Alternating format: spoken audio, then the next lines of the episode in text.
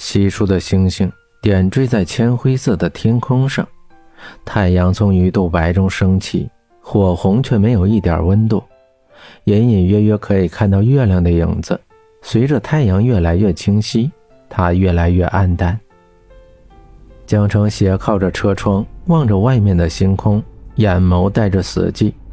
简凡，你愿意见到我吗？徐峰眼眸如水。静静地听着江城的叹息声。江城，你不是一辈子当骆驼。如果简凡懂得珍惜你了，你们就好好在一块儿。如果你们走到尽头，我会带你离开。医院里，消毒水的味道充斥着嗓子，眼球被刺得难受，晶莹的眼泪在眼眶里打转。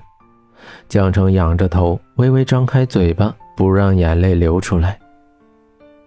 你单独跟他待一会儿吧。”徐峰嗫嚅道，想到了什么，又加了一句：“你现在后悔还来得及。”谢谢，我没事。江澄吸了一下鼻子，微笑着抬起头。徐峰把手从口袋里伸出，点了点头，转身离去。地上的影子越来越浅，皮鞋声也渐行渐远，整个走廊里静的。可以听到自己的心跳，阳光从窗子里照射进来，如同时光隧道，中间是亮的，两边反而衬托着更加黑暗，仿佛人只要进入黑暗领域就会被吞噬掉。江城习惯性的垂着眸子，手扶着门把手，缓缓地推开门，每一个动作都像是电影的慢镜头，像是有什么在抓着自己的心，越来越紧。让人喘不过气来，江城的脚像灌了铅一般的迈不动。阳光照在白色病床上，被子泛着光亮。简凡静静地躺在那儿，冰冷的嘴角像是一把锋利的刀子，即使在昏迷时也刺得人心痛。简凡，我回来了，你的江城回来了。江城一语，一寸一寸地靠近简凡的手指。一根一根的握在自己的手里，依旧是熟悉的温度，只是再也听不到简凡的责备声。你总是说我笨，说我傻，其实你才笨，你都不会照顾自己。江城把头靠在简凡的心口，听着他的心跳，眼泪静静的流淌着，流到嘴里，苦涩无比。我知道你很生我的气。但不要不理我好不好？我已经没有爸爸，没有妈妈了，你是不是也不要我了？你这是干什么？沙哑却冰冷的声音从头顶上响起，江城猛地站起来想要逃跑，手却被紧紧的抓住。你不是？江城狼狈的说，眼神慌乱的盯着地面。他的眼神像一把完美的刀子，剜着江城的心脏，江城却无处可逃。死了，对吗？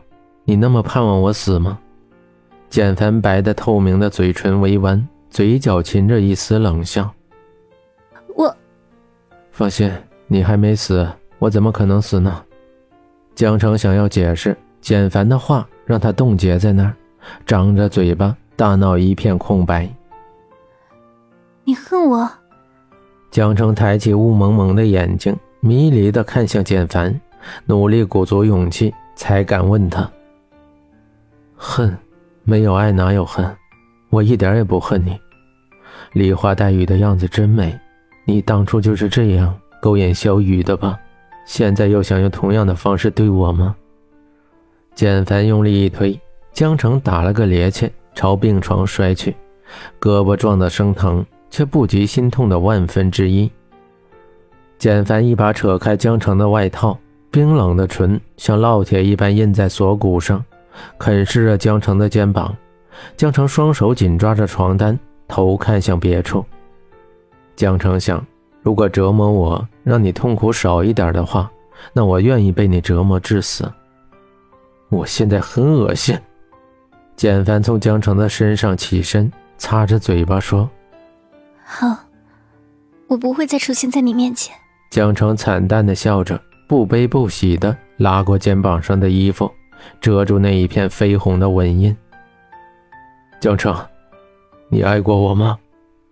简凡淡淡的说，心脏猛地被揪了一下，痛的简凡无法呼吸，脚步顿在那儿，心里在进行一场激烈斗争。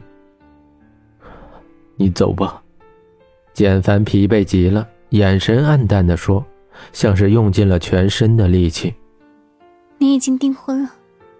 江城缓缓转身，垂着眸子，嗫嚅着说：“我想这不影响你回答我的问题吧。”你考虑清楚，你只有一次机会。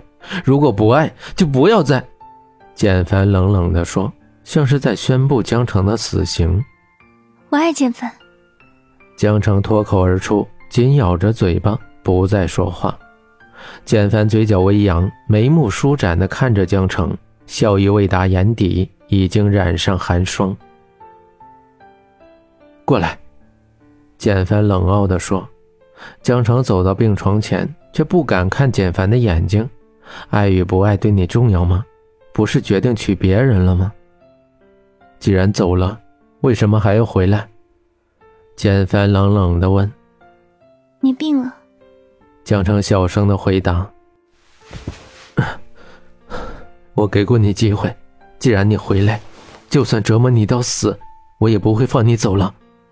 简帆紧扣着江城的手腕。